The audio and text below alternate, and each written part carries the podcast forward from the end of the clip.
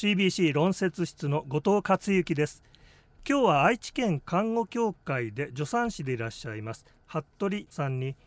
乳幼児のいるご家庭の災害への備えについて伺います。あの乳幼児小さな赤ちゃんがいらっしゃるご家庭で災害に備えるといった場合、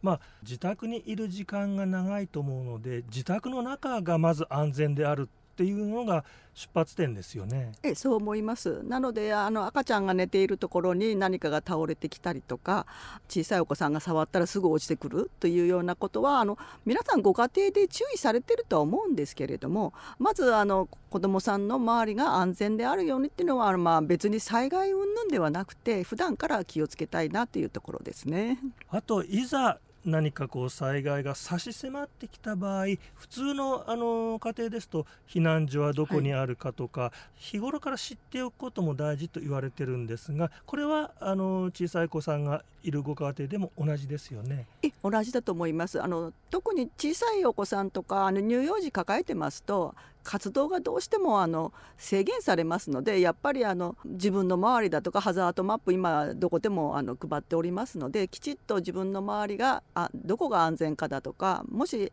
どうしても避難してしなきゃいけないという場合は避難所はどこかっていうのをやっぱり日頃からちょっと心がけていただいた方がいいと思います。小さいお子さんですとか、はい、授乳期のお子さんあるいは妊娠中のお母さんがいる家庭だと避難所だけよりももっと違う選択肢もあるんでしょうか？え普段から少し考えていただいた方がいいと思います。避難所と言いますと今はだいぶ改善されたとかって言われておりますけどあの授乳特に母乳で授乳されているような場合だと場所に困ったとかっていうこともありますし人工栄養の方でもやっぱりあの綺麗なお水だとかあの洗える設備とかが避難所ですと全部が全部揃ってるかっていうとちょっと難しいところもあると思いますのでできたら災害時には避難所はまあ緊急の場合はどうしようもないと思いますけどあらかじめ分かってるような時の場合は知人の家とか親戚の家だとかっていうところにあのもうちょっと視野に入れて早めからあの行動できるようにしておいた方がいいかなというふうに思います。はい、そしていざこう避難しましょう。あるいは避難が必要な事態が差し迫ってきた場合持ち出す持ち物としては、はい、まあ、小さいお子さんがいらっしゃるご家庭の場合ポイントは何かありますか？え特に乳児なんか抱えていらっしゃる方は普段でもあの出かける時はいろいろ荷物が多くて大変だと思いますけど例えば機械式だとかおむつだとかあと人工 A の方はあの何回分のミルクだとかあの粉だとかポットだとかをあの入れるマザーバッグみたいなものを準備してらっしゃる方が非常に多いと思いますのでとりあえずはそのすぐ持っていけるようなものをあらかじめあの持ち出しやすいバッグで,、そうですね、普段使っているものに近い状態の中に必要なものが詰まるような状態、はい、の方があのすぐ持ち出せていいと思います。その中に入れるものの、はい、必ずこれは忘れないでねという重要なものとしては何が優先順位が高いところにあるんでしょうか？特に乳児の場合ですと母子手帳があるとその子の生まれた時の状況だとかみんな記載がありますのでバス母子手帳とあとは健康保険手帳とか、まあ、もしあのお薬飲んでるようなお子さんだとかがいらっしゃればそういったお薬の内容とかのものもあった方がいいかなと思います。あとあのバスタオルとかそういうものがあると例えばあのおくるみ代わりにしたりとか授乳中に少し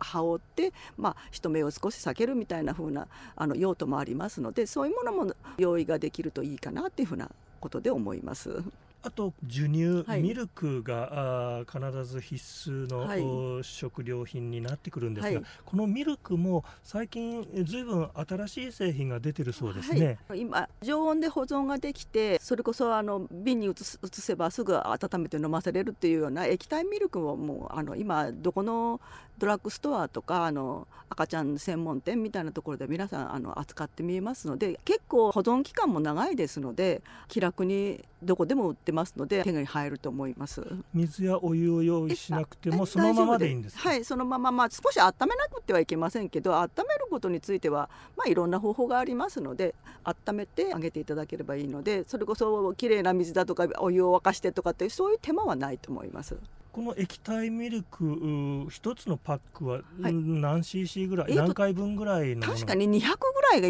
1パックで入ってましてそれこそちょうど牛乳牛乳パックっていうか、はい。あのくらいのなので普通のお子さんだったらそれ1パックで1回分は十分賄えると思います。まああの月齢にもよりますけどそれほどに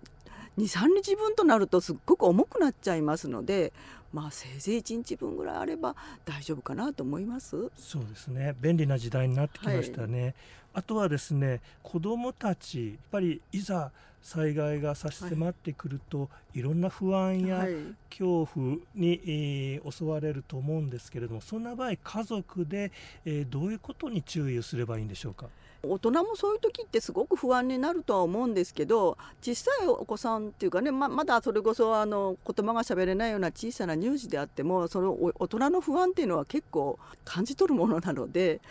できればあの今からあの、ね、大変なことが起きたから今からお家の外へ行くよみたいな形で説明をしてあげるといいかなと思います。まあ、それで不安が全部防げるかっていうと難しいとは思いますけどなんかわわけのわからないうちにあの避難所みたいないつもと違うところに連れて行かれるよりは多少なりともあのきちっと説明してあげると安心感にはつながるかなと思います。うん小さいお子さんでもえ家族として、えー何らかの語りかけはい。や情報の共有があれば、お母さんやお父さん、おじいちゃんおばあさんと一緒に過ごすことにちょっとこう安心感が出てくるということですよね。そうです。小さいからわからないんじゃなくてやっぱりあの説明できる範囲で結構ですのでやっぱりいくら小さいお子さんであれきちっと説明してあげてほしいなというふうに思います。ただまあ災害時ですとあの親の方もかなり動揺してますのでなかなか難しいかなっていうふうには思わないわけではありませんけれどあのそうしてあげるといいかなと思います。